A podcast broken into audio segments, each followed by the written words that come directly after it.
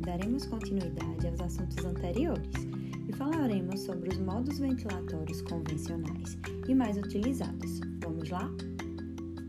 A ventilação mecânica oferece suporte ventilatório em diferentes situações e a pacientes de todas as idades. Os aparelhos estão cada vez mais modernos e funcionais, para que tenham seu uso de modo intuitivo por um profissional qualificado.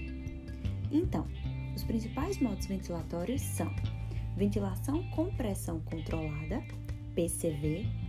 Esse modo é caracterizado por manter a pressão limitada durante toda a fase inspiratória, sendo ciclado a tempo. O tempo inspiratório é ajustado pelo operador. Já o fluxo é livre e desacelerado.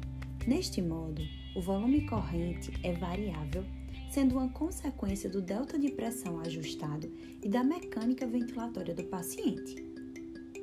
Ventilação controlada a volume, VCV. Esse modo é caracterizado por entregar ao paciente um volume pré-determinado.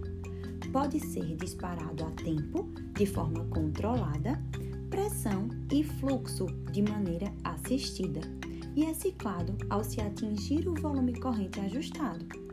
A pressão nas vias aéreas é variável e consequente à mecânica ventilatória do paciente. Ventilação com pressão de suporte, PSV. Esse modo é caracterizado por oferecer ao paciente níveis pré-determinados de pressão positiva durante a fase inspiratória. Tem como objetivo reduzir o trabalho dos músculos inspiratórios. Porém, o controle do tempo, frequência respiratória, fluxo e volume inspiratório é do paciente. Pressão contínua nas vias aéreas, CPAP. Esse modo é caracterizado por manter uma pressão positiva contínua durante todo o ciclo ventilatório e o paciente pode respirar espontaneamente.